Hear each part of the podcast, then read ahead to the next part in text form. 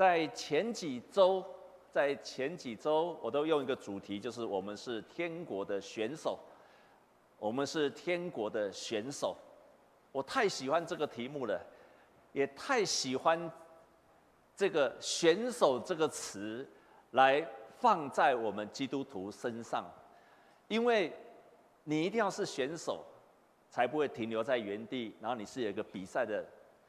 你是在比赛当中，那你最后就可以得奖赏。所以在第一第一周我所分享的题目，我说有一天我们会得到奖赏，那个奖赏是在天国的。我有提到五个奖赏，第一个是喜乐可夸的冠冕，我传福音的人；第二个是荣耀的冠冕，照圣经上所说，我们会得到荣耀的冠冕，那是要特别给那些照顾人的长老、小组长、牧养人的；第三个是不朽坏的冠冕。啊，那个是要给那些忠心坚持到底的人。那第四个是生命的冠冕，是给那些忍受试炼胜过的人。第五个是公益的冠冕，就是那些完成使命的人。这是我们有一天结束世上的旅程之后，我们会得到永恒的冠冕。那第二周呢，我就分享。可是我们在这个世上，我们还在这世上，我们可以努力的目标是什么？我有提到三件事情。第一个，我们要努力的目标就是让耶稣基督成为你生命的价值。所谓价值，就是你优先选择他成为你的第一选择。第一选择，你的家庭、你的事业、你的婚姻、你的教育，都把耶稣基督当做你的第一个选择，所以这是你的价值。第二个是你的品格，慢慢的让基督能够形成在你的里面。第三个是使命。你有了价值，有了品格，你要去完成耶稣基督在你世上的使命，为他做见证，同时为他来传福音。这是你在世上可以完成的三个目标。今天我要分享的，就是我们会跌倒，但是不会失败。我们会跌倒，但是不会失败。每一个选手，每一个选手都一定会受伤，一定会跌倒。只要你有在运动的人，一定会受伤，一定会跌倒。基督徒也是一样的，我们会跌倒，会受伤，可是我们不会失败。在二零一二年，我想各位应该还记得林来疯 （Insanity） 啊，那个时候你有注意到这条消息，在《Time Magazine》全世界最有名的《时代》杂志的封面用 “Insanity” 做标题，林来疯啊，那个时候我想各位都还在。在二零一二年，十一年前，那时候林来疯开始风靡全世界。我们从知道他从纽约开始崛起的。二零一二年，全世界发生两件大事情。那个时候，全世界一共非常低迷的，我印象太深刻，因为二零一二年是全世界非常低迷的一年。那一年当中发生两件全世界激励人心的大事。那那年坏事很多。只有两件事是激励人心的。第一件事情就是 Linsanity 在二零一二年发生的。第二件事情就是叶牧师来到中山基督长老教会。可是从二零一二年开始，Linsanity 之后就开始走下坡了。打 NBA 最好的年纪是二十二十五到二十九岁左右。可是从那一刻开始，Linsanity 之后他开始受伤了。但是。一直到去年，所以你看，这样整整经过了十一年，他都在受伤，然后球队换来换去。我特别注意到他的消息，十年来我不断的跟踪他的消息。为什么？他是个很好的基督徒，我多么盼望他的成就可以荣耀上帝。所以他的消息我一直在追踪，一直在追踪，一直在追踪，一直到今年，他才开始翻转了。十年，十年的当中。受伤转队，甚至 NBA 没有一队在录用他的。但是，他今年回到台湾，他比赛，他有一个非常深刻的体会。这句话我太喜欢了。他说：“人生不只是赢，你需要输，输是挑战自己的好机会。”亲爱的弟兄姐妹，以前有一部台湾的闽南语剧，叫做。我就无介意输的尴尬，记得吗？每一个人拢无介意输的尴尬，可是林书豪说，你需要输，因为输的时候是挑战自己最好的机会。在今天所读的圣经的当中，有之前我们今天没有读到。今天的圣经的事实上在讲一段的圣经，是指帖撒罗尼迦的教会。这个教会是保罗非常赞许的一个教会。帖撒罗尼迦的教会是保罗把它看作个非常棒的一间教会。这间教会是在被破坏的当中开始起来的教会，所以这一间的教会其实是在苦难当中他们坚持了下来的教会。然后这一间的教会呢，他们苦难的当中，他们却仍然坚持传扬福音，为主兴起。保罗在帖撒罗尼迦的前书，我们今天读的是后书，在前书的当中说，这一间教会是他的荣耀，是他喜乐的教会。这一间教会在苦难的当中，却仍然坚持了下来。保罗太爱这间的教会。可是隔没有多久，保罗就写了第二封信，帖撒罗尼迦的后书。这里面他们的教会发生的问题，就是这个圣，就是这一段的圣经节。他说，在那些沉沦人的身上行各样出于不义的诡诈，因为他们不领受爱真理的心，使他们得救，故此神就给他们一个生发错误的心，叫他们信从虚谎。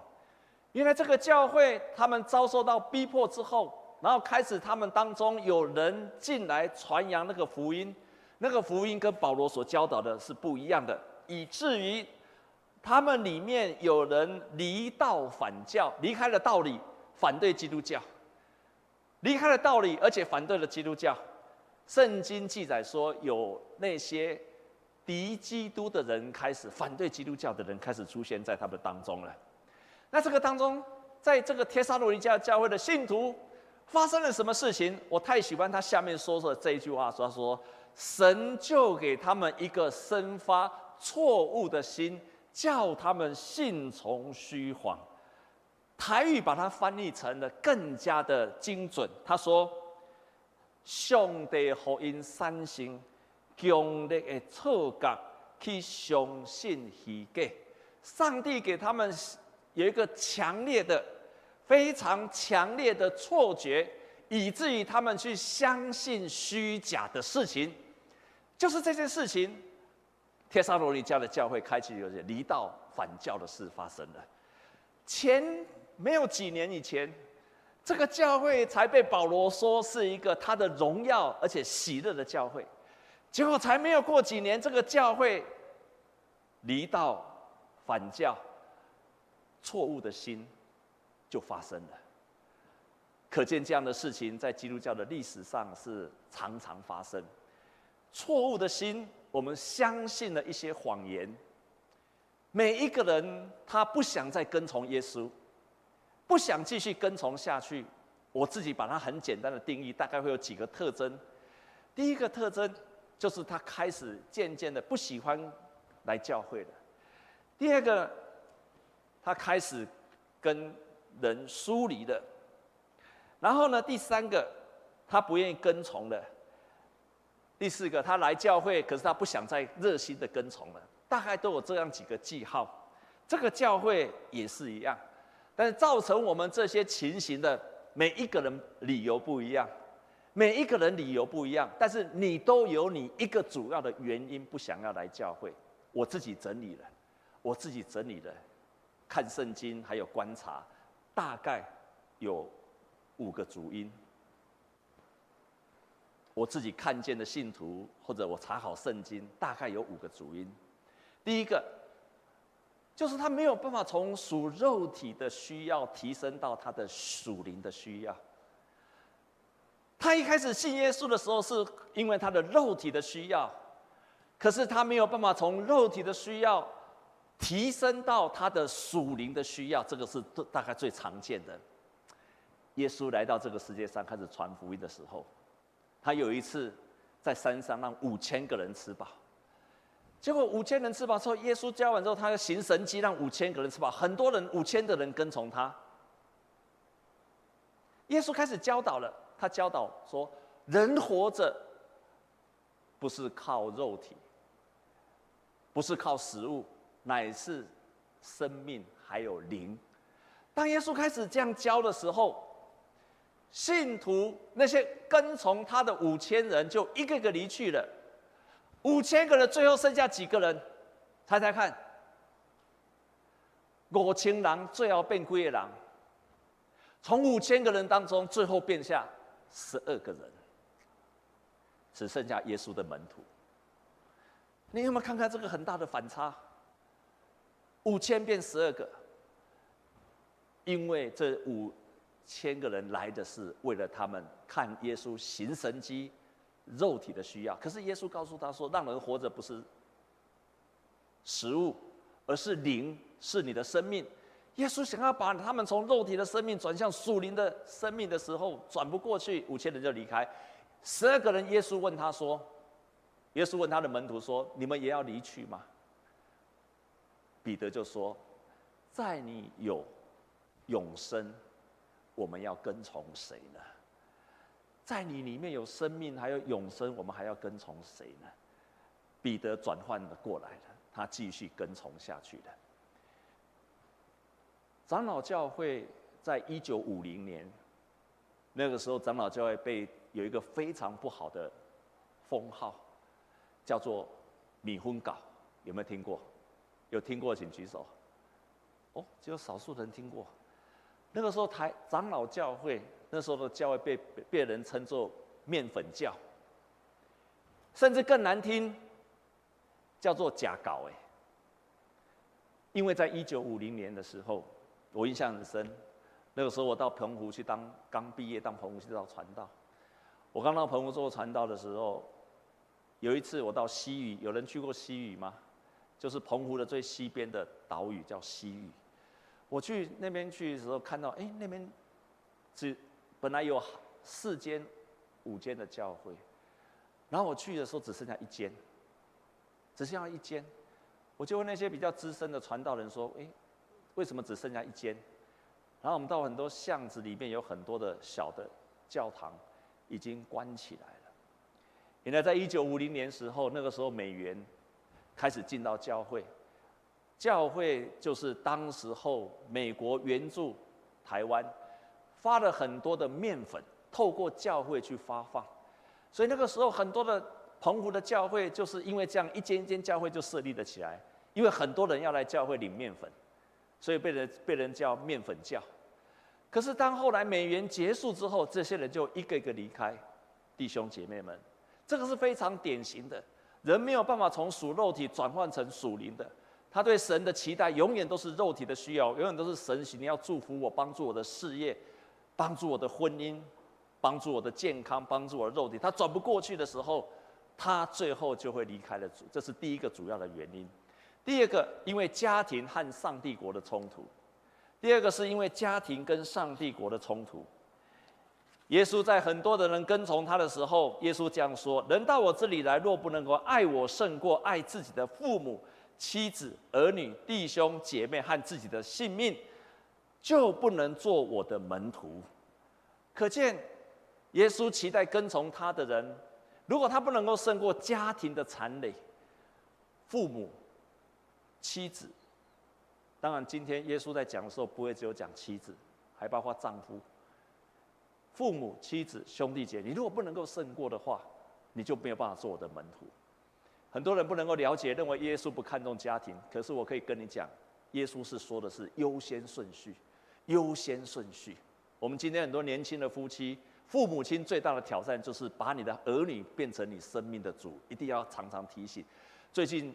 比喻团契刚结束了家庭营，在这家庭营，那个牧师他来我们当中去宣讲的时候，他讲了一句话，他说，因为他自己做很多的智商，家庭的智商，也帮助了很多的忧郁症。他讲了一句话，他说心理学可以让你知道问题，可是他不能解决你的问题。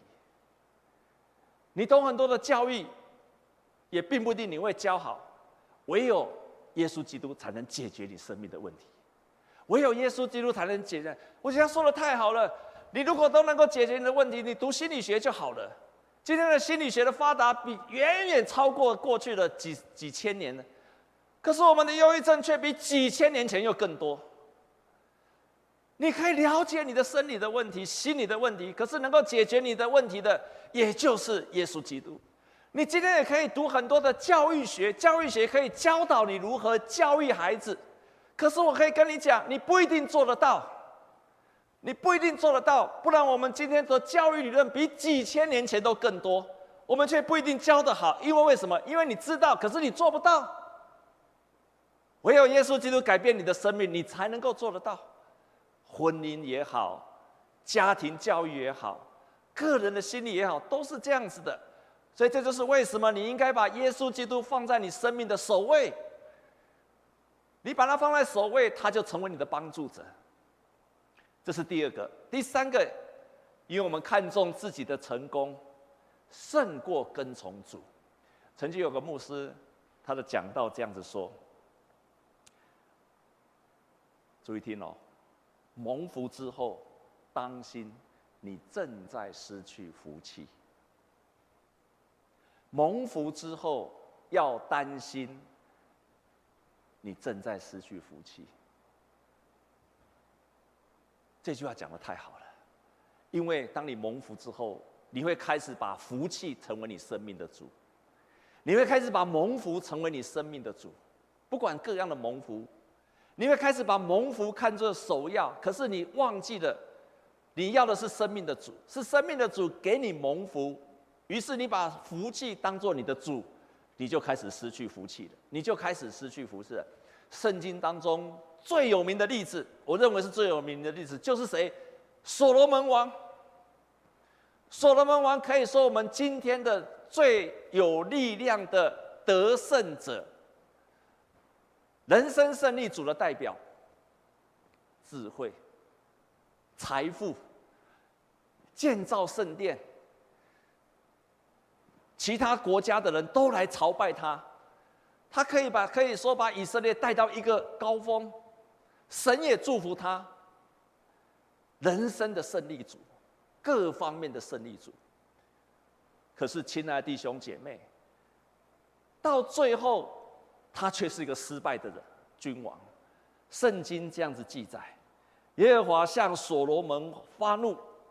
因为他的心偏离向他两次显现的耶和华以色列的神，耶和华曾吩咐他不可随从别的神，他却没有遵守耶和华的吩咐啊！他却没有遵守耶和华的吩咐，他得到了上帝极大的祝福，他把祝福取代了耶和华，开始去拜别的神。所以，当你开始祝蒙福的时候，可能你正在失去福气。亲爱的弟兄姐妹，每一个竞赛的选手啊！没有人在半途胜利的时候就是胜利，而是能够跑到最后的人才是胜利。阿明吗？你到最后得胜的时候才是胜利，不是一开始，也不是中途，而是你最后能跑到底的人才是得胜的人。我们跟左右的人跟他讲好不好？说你要跑到底才是得胜者啊！你要跑到底才是得胜者啊！有一段时间我在神学院当老师，那时候很喜欢跟学生打球。有一次带学生到基督书院去比赛，到别的学校去比赛。啊，我是我那个时候很年轻，我打球打得比学生还要好，所以那个时候到最后决定的到最后一集的时候，他们都会交给我。在那一场比赛跟那个学生比赛的时候，跟别校来比赛，比赛到到最后，亲爱的弟兄姐妹，最后了差两分。我们输两分，最后输两分，只剩下一分一分钟左右，我们输两分，我们就开始讲讲讲，他他们决定最后把最后一集交给我，所以我决定要投一个三分球的，然后开始最后一分钟哦，最后只剩下一分钟而已哦，所以就开始了，我们输两分，最后一分钟，比赛就开始打，球传进来，传来传去，传到我的手上。我站在三分线的外面，看着那个跳投球就出手了。弟兄姐妹，你们猜猜那球有没有进？有。每次我问这个问题，你们都看不起我，奇怪。我们十年来你们从来没有看得起我，每次都说不进，奇怪了。哎，你们跟第一场很不一样。第一场都说会进，啊，第二场都说不会进，奇怪，我们有世代的，就那一球进了，天哪！进的时候太高兴了，我告我可以跟你讲哦，亲爱的弟兄姐妹哈，你人生打过几百场球都不重要，你都会忘记，唯有那种致命的绝杀球，你一辈子都忘不了，你只会记住那个最关键的时刻、最精彩的时刻。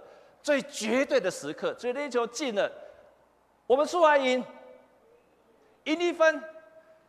没有想到大家在高兴的时候，对方拿到球，马上带球反攻，他们又进了两分。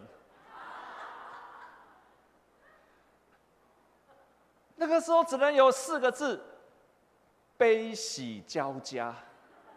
不知道是要悲还是要喜，但是结果就是输了。那一刻，我从来没有忘记过，从来没有忘记过那个出手那个 moment，可是也没有忘记那个 moment 以后带来的一生的懊恼。你打了一个好球，不一定到最后是得胜的。你中场打得很精彩，不等于你到最后会得胜。你开始蒙福了，不一定到最后你是受祝福的人。我只是要提醒这一点。而我们蒙福了之后，你更要记住奔跑到底。第三，所以当我们自己成功的时候，要注意的，不要因为成功而成为一个失去祝福的人。第三点，第四个，经常是我们自己得的苦难。所以保罗提醒帖撒罗尼迦的教会说：“你们要胜过这个苦难，因为神会把患难报应在那些患难加在你们身上的人。”最后一个，就是因为特别在教会，常常是因为人与人相处的关系没有办法继续坚持的下去。在初代教会也是一样，所以初代教会很多的的书信都是因为人跟人之间出了问题，人离开了教会。通常是这五个因素使得人离开了，不愿意再继续跟从奔跑下去了。我们可以决志的从跌倒受伤中重新站起来。我有四个提醒。第一个提醒就是你需要复健的时间。我们既然都会受伤，都会跌倒，那么我们就需要复健的时间。所有的复健师都讲同样一句话。都讲同样一句话，说复健的人最难的不是肉体，因为复健往往有时候需要半个月、一个月、半年，甚至一年之久。那个当中，肉体有一天一定会恢复的，肉体有一天一定会恢复的。可是你的信心在等候的当中是最难去持守的，信心最难去持守的，因为那个时候你要一直等，一直等，又不能上。上场去比赛，信心是最难去持守的。耶稣的门徒，当耶稣离开他们之后，这些耶稣的门徒在耶稣受定死的时候，一个一个离开了，一个一个离开耶稣。耶稣复活之后，告诉他们说：“你们要等候，你们要等候，等候到什么时候？等候到圣灵临到你的身上，太棒了。”他说：“你们要等候到圣灵降临在你的身上，让上帝的灵降临在你身上。”耶稣要他们去等候，耶稣要他们去等候，在等候的当中，他耶稣就恢复了他们。这是第一个，我们在这个过程当中可以学习的功课。第二个，我们可以在受伤的时候学到新的功课，在跌倒的时候学到新的功课。所以彼得后书一章十节这样说：弟兄们。你们更应当，应当更加的殷勤，使你们所蒙的恩召和拣选坚定不移。你们若行这几样，就永不失脚，就永不失脚。最近上个月有一个辉达的执行长黄仁辉到台湾演讲，你们知道这件事情吗？到台大演讲，知道这件事情的请举手。啊，不错，大概一半的人知道这件事情。我也喜欢他的演讲，但他的演讲让我很喜欢的，他并没有诉说他的成功的经验，他也没有诉说他怎么奋斗的。他讲，他人生的三个失败的阶段。他讲他人生三个失败的阶段，而这三个失败，每一个失败，他都学了功课。这个就是让他在下一次可以站立起来的。我再说一次，每一次的失败，他就学一个功课，好让他下次可以站起来。第一次的失败，他说：“当我回段这回呃回顾这段旅程，这个失败磨练了我的性格，磨练了我的性格。第一个失败磨练了他的性格。”失败会磨练我们的性格。第二次的失败，他说，撤退并不容易，但是他选择了撤退，也就是他的事业当中有些东西他必须要放弃掉。他的目标没有放弃，可是他正在做的东西有些必须放弃掉。撤退并不容易，有时候你必须在失败当中学到辛苦功夫，那些不必要的，他不能的，他就把它放掉。有时候。决定放弃什么，是决定成功的核心。这是第二件事情，他学到的。第三个功课，也是他第三次大失败的时候，他说：“奔跑吧，不管怎么样，奔跑吧。”他学到就是继续的奔跑。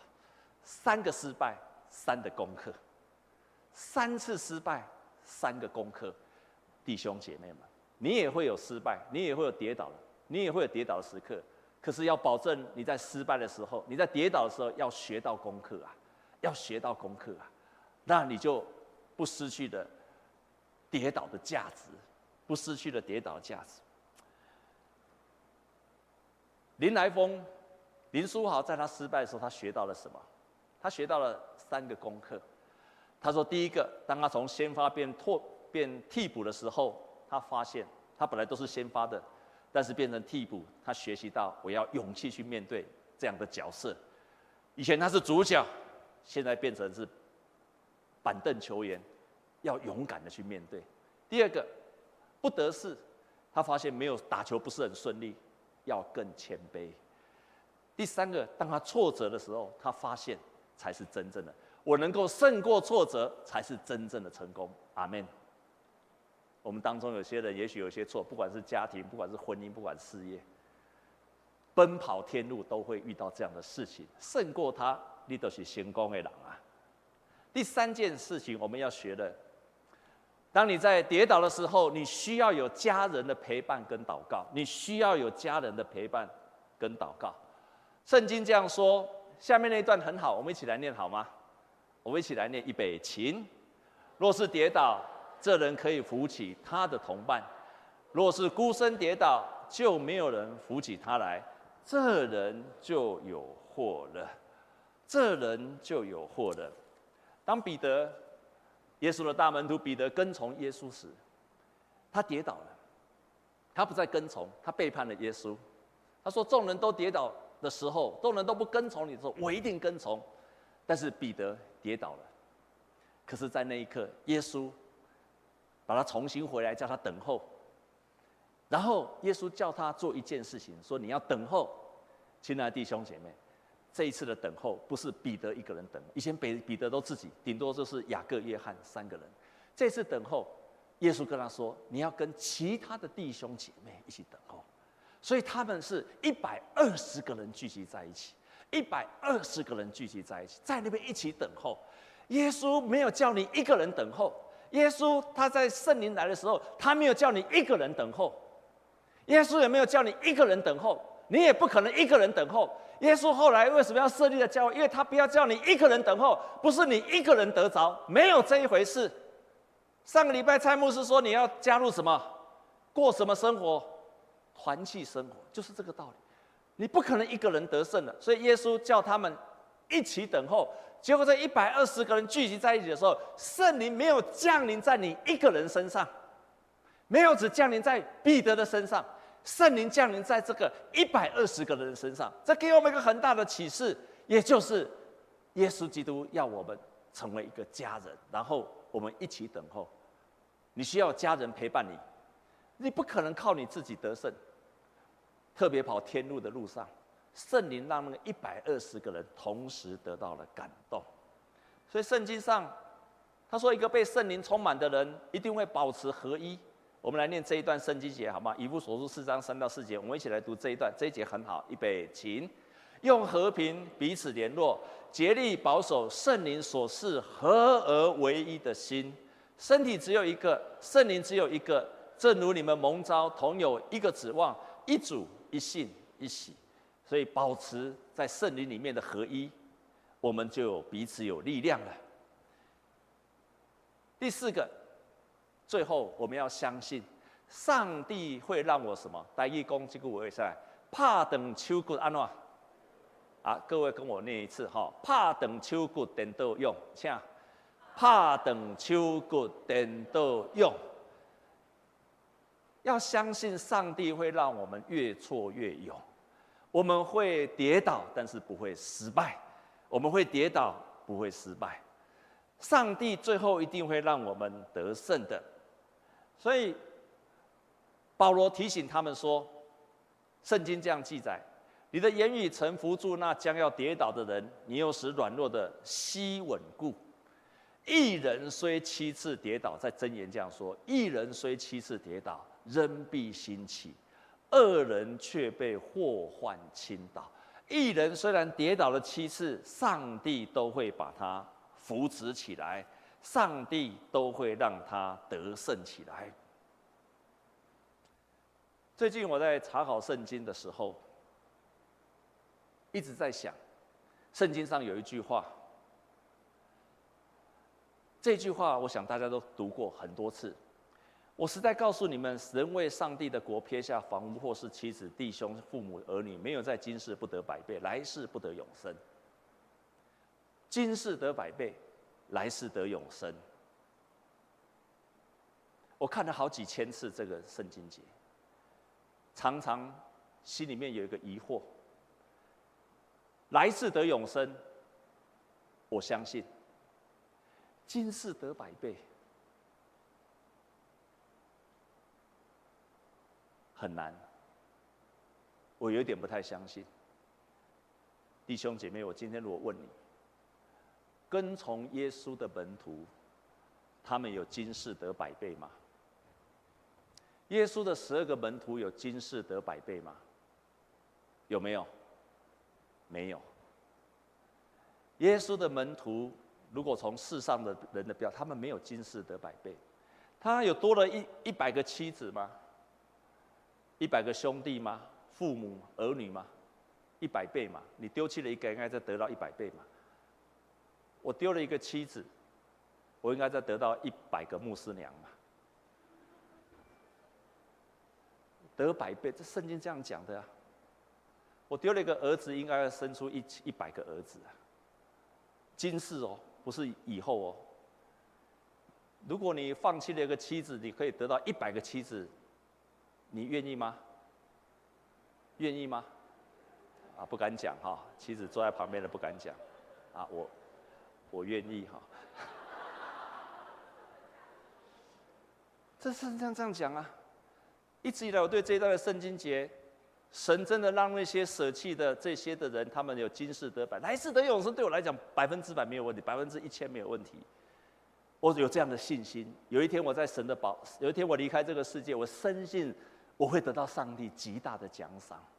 虽然那个样子我还没有办法想象，但是一定比我想象的更好。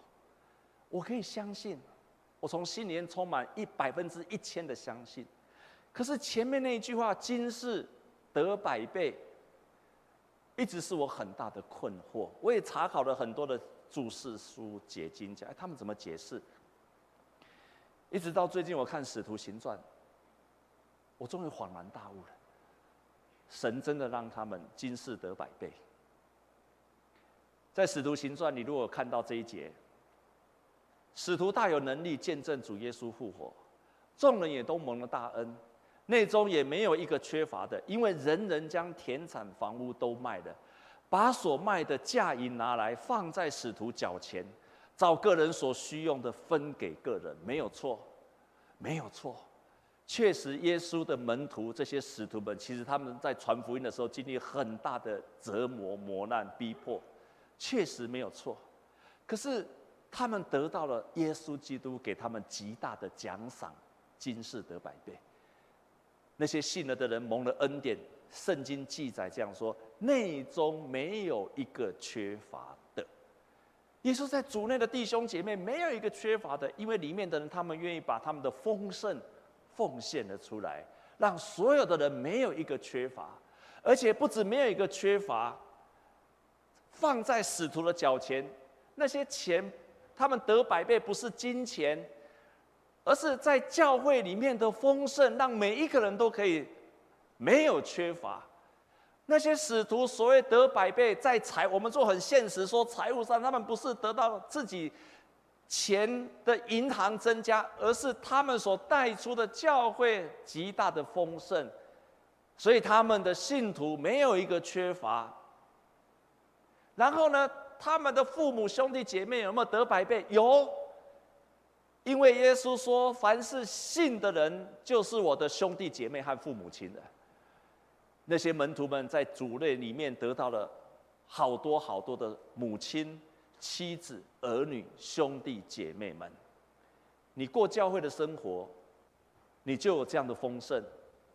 教会里面的长辈就是你的父母亲，教会里面跟你同辈就是你的兄弟姐妹们，教会里面比你年轻的就是你的属灵的儿女们。你可以得百倍的，今世得百倍，来世得永生。那些门徒虽然很辛苦，很多的他们跟从耶稣在世上的时候很辛苦、挫折，远离了耶稣，奔跑不下去了。可是当他们坚持下去的时候，他们跌倒了却不失败。神给他们在世的丰盛，今世得百倍，来世得永生。弟兄姐妹们，我们同心来祷告，我们同心来祷告。让我们跟从主到底，跟从主到底。让我们可以坚持到底。若是你现在在受伤的当中，求主帮助你。你是在奔跑当中会必然发生的，你不会放弃。失败变得有价值，不是胜利决定你的价值。我们成功的时候，我们会以输赢决定我们的价值。但是，让我们在遇见这些困难的时候，主决定了我们的价值。